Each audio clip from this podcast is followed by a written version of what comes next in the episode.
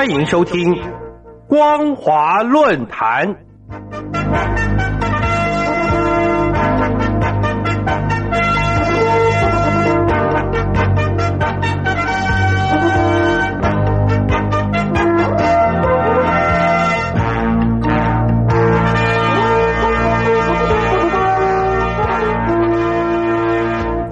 听众朋友您好，欢迎收听光华论坛，我是王琦。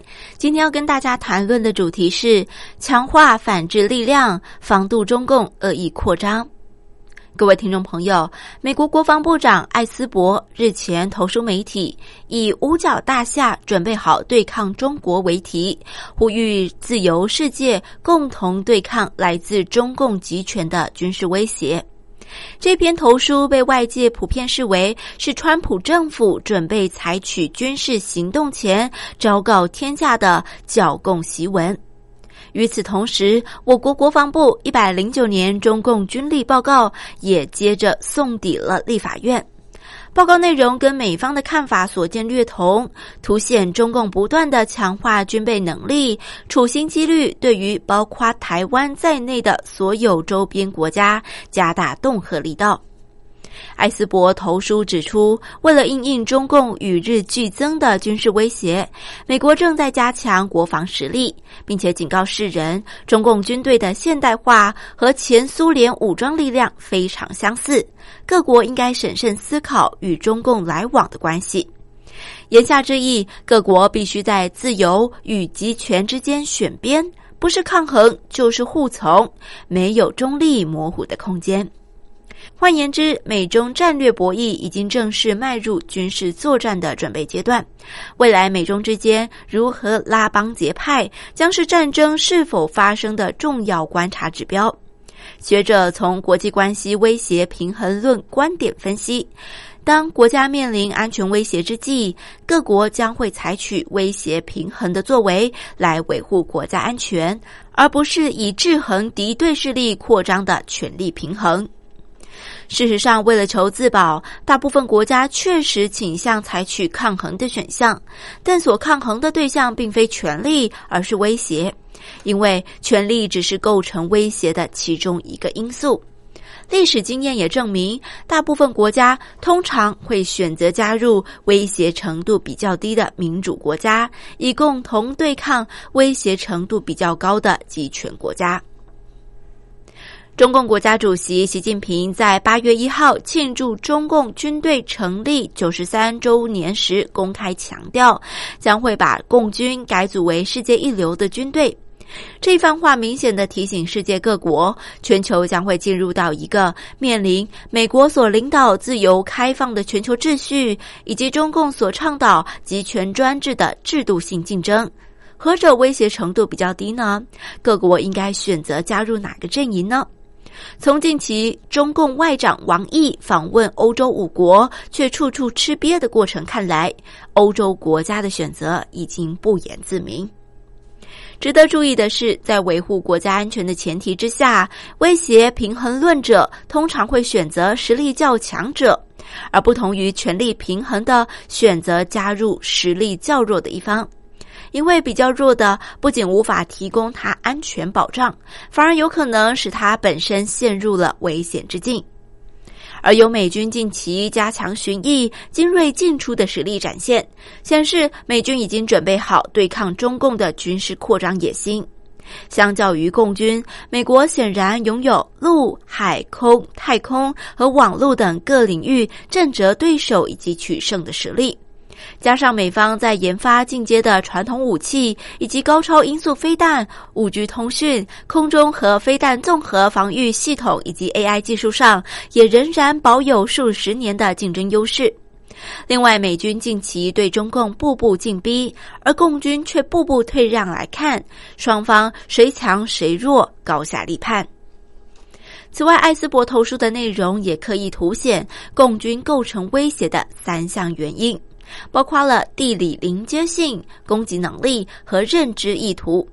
首先，就地理临接性而言，由于共军持续的对附近邻国采取侵略性动作，包括攻击越南渔船、骚扰马来西亚的石油探勘、战机、战舰远海长航训练等蛮横行径，导致邻近国家提高了对中共侵略野心的防范，纷纷选择加入美国阵营，捍卫国家主权。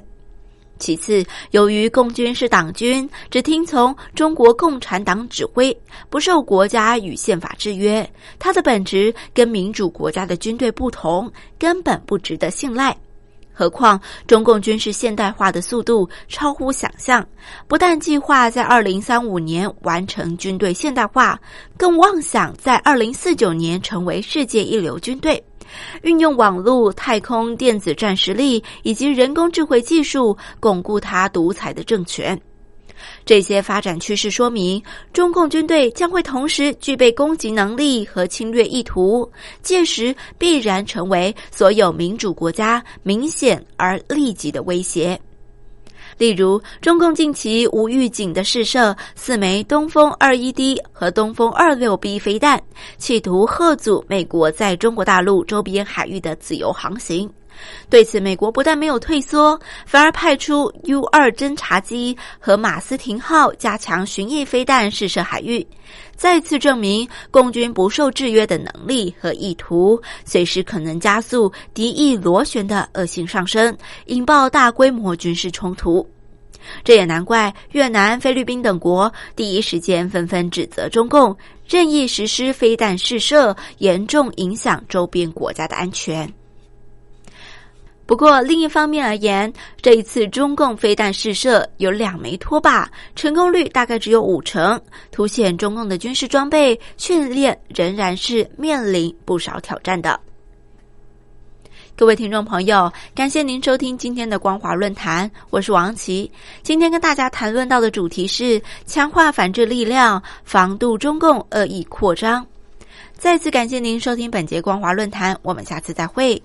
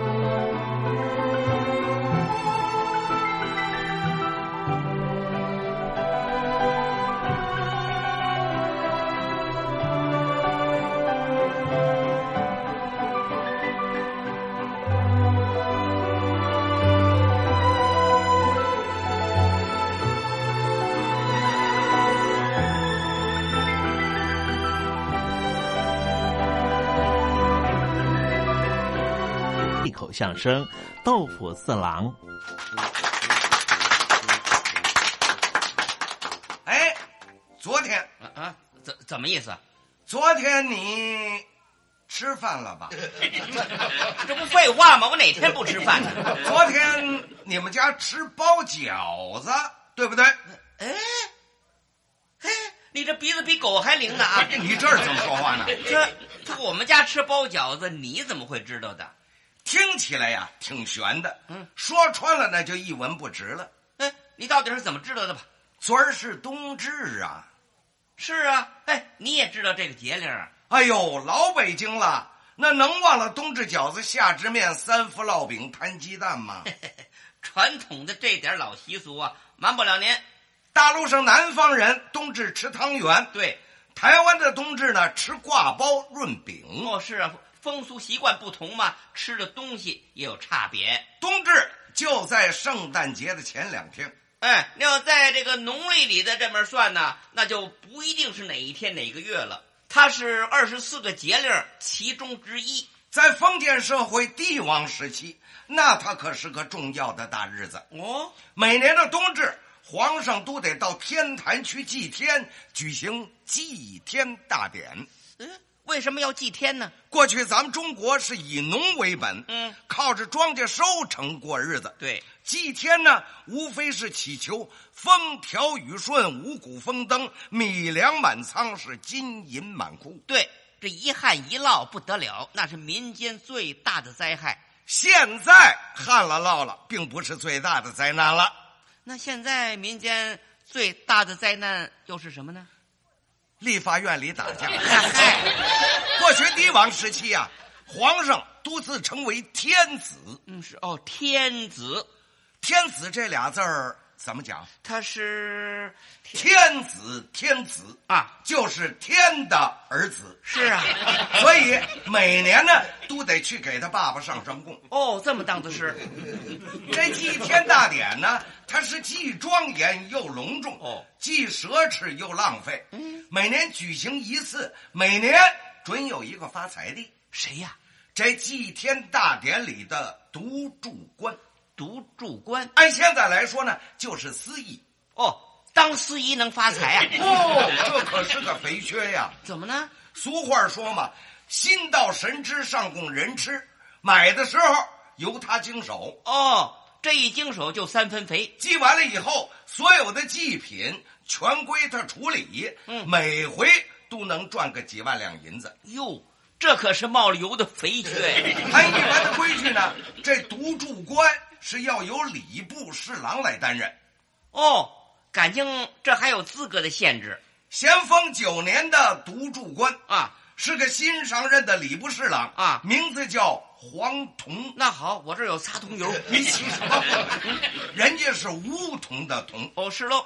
这黄铜呢，他是个捐班出身。什么叫捐班啊？捐班啊，就是花钱买的官哦，我懂了。黄铜他们家里趁俩糟钱儿。哎，对，哎，那花钱买票当选的民意代表，那是不是也得算捐班 啊？大同小异啊。虽然朝代不同，但是目的一样。嗯，花俩钱买个官儿，当了官儿就能官官相卫，嗯，保护自个儿的财产。当了官儿就可以官商勾结、狼狈为奸，财源滚滚，是一手。真有这么大的进项啊！不信你从报纸上看嘛。嗯，哪一项工程他不追加预算呢？哦，甩开了耙子轱辘啊！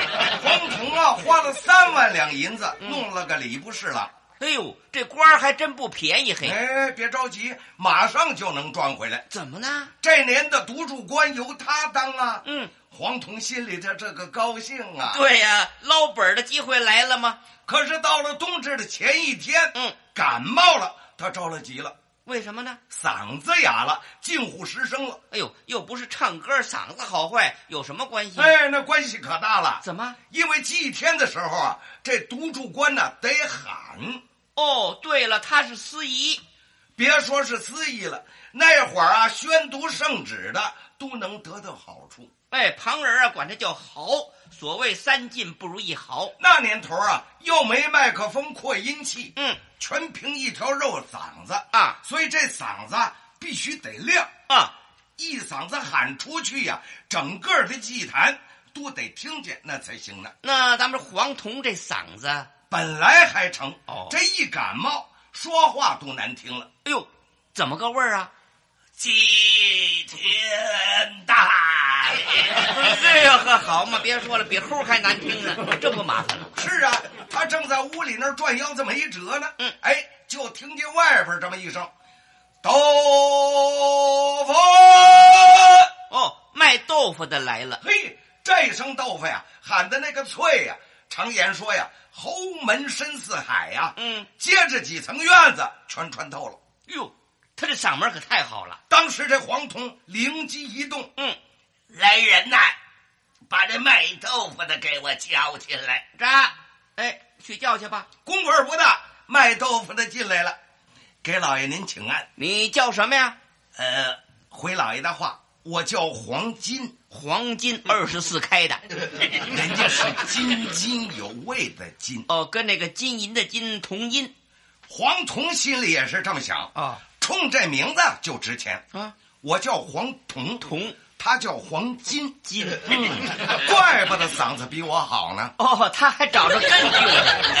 黄金呐、我打算照顾照顾你。嗯，这小子要走好运了。老爷，您想办素席是吧？那没问题。鲜豆腐、老豆腐、油豆腐、冻豆腐、臭豆腐、酱豆腐，连五香的豆腐干儿 我都会做。嘿，可找对了人了。哎，我不要豆腐，你呀、也别卖豆腐了。不，不卖豆腐的吃什么呀？呃，吃大点啊，大大点呐。老爷，点大发了发苦，那就没法吃了。哦，他放盐卤呢。嗨，不是点豆腐，是让你到祭天大坛上去当差，他去干什么呀？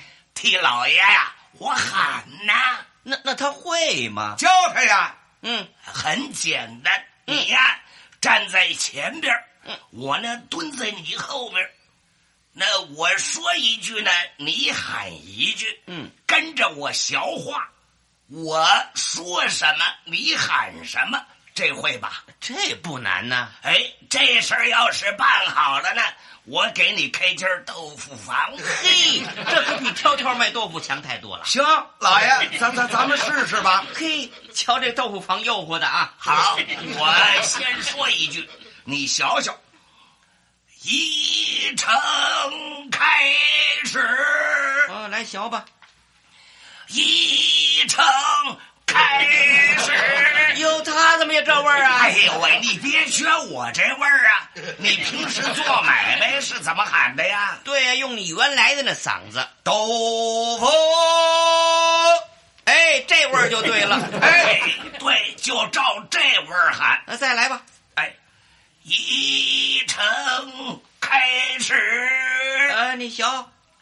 一城开始，哎，这就对了。迎帝神，迎帝神，殿玉帛，殿玉帛，放福座，放福。真不赖嘿。哎，您见过表演双簧的吧我？见过呀。可能就是从他们俩人这儿留下来的。你别这对雷公胡批了。这一程呢，一共有九项，哦，其中啊，最让人发怵的是这个吃鸡肉，哎，怎么呢？它不好吃啊。肉还不好吃啊？这鸡肉啊，按照规定就用白水煮，不搁盐。哎，还不能煮熟了，哦煮熟了就不鼓励了。哦，半生不熟的。一点咸味儿也没有，吃到嘴里头啊，生了呱唧，咽不下去呀、那为什么不搁上点酱油啊、味精啊，配上点花椒、大料、葱姜蒜，把它煮熟了多好啊？那就不是祭天了，嗯那成了满朝文武郊游大会餐了。那这个鸡肉这么难吃，哎，人家有主意，怎么办呢？每个人呢自个儿都预备一张纸，哦，擦嘴，不为拖着肉拖着肉。啊，这纸啊是用咸汤泡过的，甜甜纸呢就有滋味了。嘿，这主意还真高哎！这是谁想出来的？到了吃鸡肉的时候，您看吧，上至皇上亲王，嗯下至尚书侍了啊都是一边吃一边舔。您看啊，全都摘下。嘿，你瞧他们这份德行啊！到了冬至这天呢，啊天坛里头可热闹了。哎，祭天大典嘛，太阳还没出来，天还黑咕隆咚呢。嗯，吉时一到，哦，大典开始了。香烟缭绕，鼓乐齐鸣。嗯，皇上主祭站在祭坛上边，嗯百官陪祭都站在祭坛底下。哦祭坛上边呢还站着黄金。哦，那黄金哎，黄铜呢 蹲在他身后头，小声的跟黄金说：“一程开始。开始了。”这黄金还真不含糊。嗯，收小腹斗丹田，喊了这么一嗓子啊，一程开始。嘿，这黄金这嗓子还真不含糊。天坛不是有座回音壁吗？嗯，这一声围着那个墙啊，嗡啊嗡啊嗡，转了三圈儿绕回来还正耳朵呢。嘿，你这个太夸张点了。皇上一听，嗯，黄铜这嗓子不错呀。哎，那是卖豆腐的喊的。合着台上俩人演双簧，哎，这皇上愣没看出来，皇上怎么会没看出来呢？这也是怪事啊。哎，一点也不怪。嗯，根据我的分析呢，它有三大原因：这第一，是天色不亮，第二，离台太那远，第三呢？皇上又是近视眼。好嘛，全在一块儿了。黄铜一看头一句拿下来了，啊，那就跟着来吧。迎帝神。哎，这第二句了。黄金一提嗓门儿迎帝神。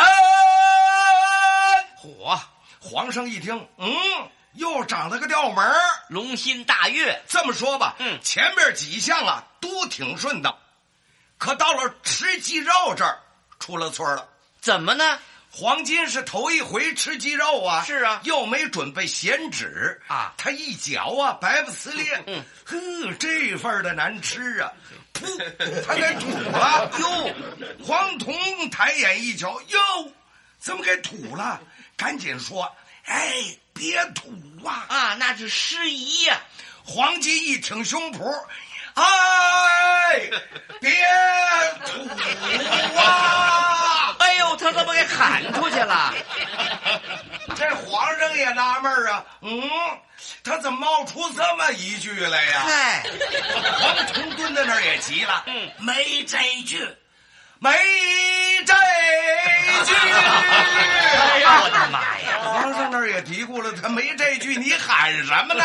说的是嘛？不 对呀，不对，别喊了！哎呦，全乱了。气得黄铜往起一站，哎呀，还是卖你的豆腐去吧！滚吧！黄铜一捂耳朵，豆哎呀，他又卖上了。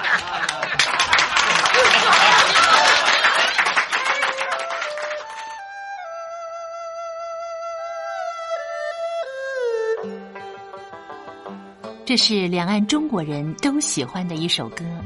小城故事多，充满喜和乐。如果主持人播错了速度，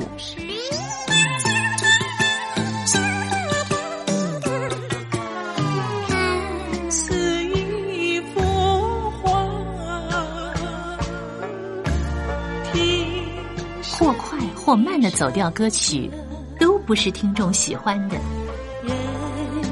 境界真善美，真意高阔。两岸和谐关系也得循序渐进，快慢相宜。说小城故事真不错，请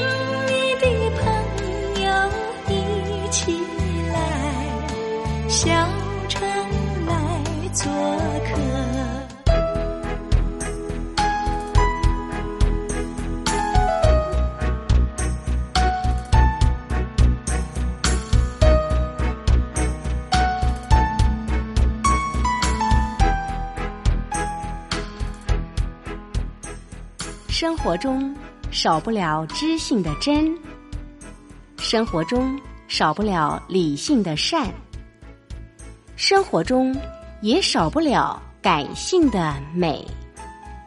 光华之声，永远陪伴您，生活在真善美的世界。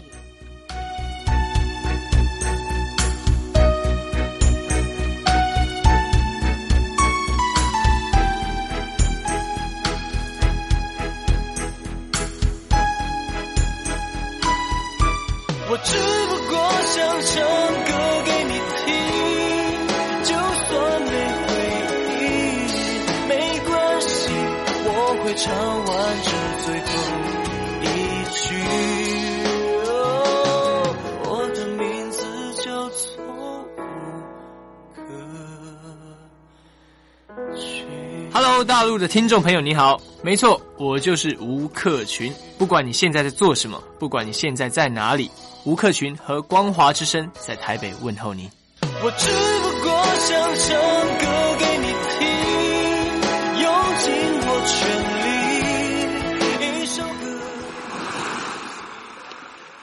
这里是光华之声。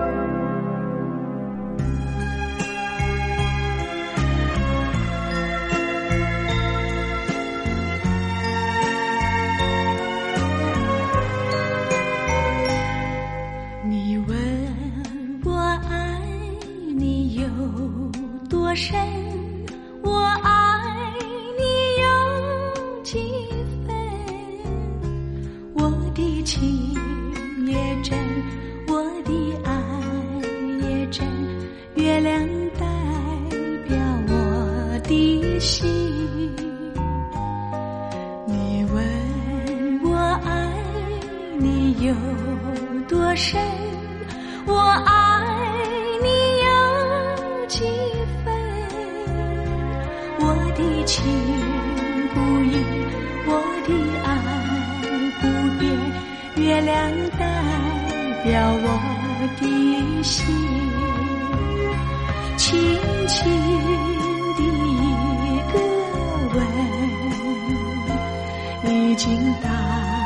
懂我的心，深深的一段情，叫我思念到如今。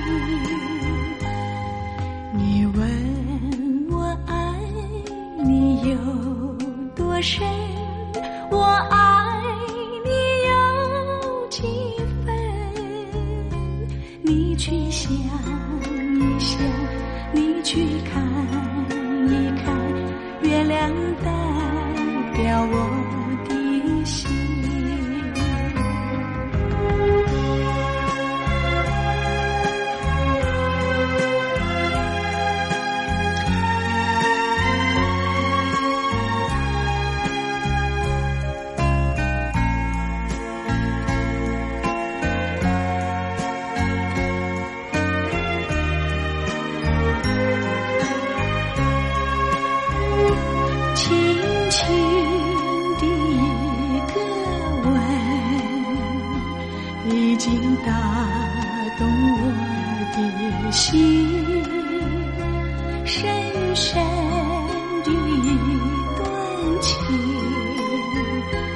叫我思念到如今。你问我爱你有多深，我爱你有几分？你去想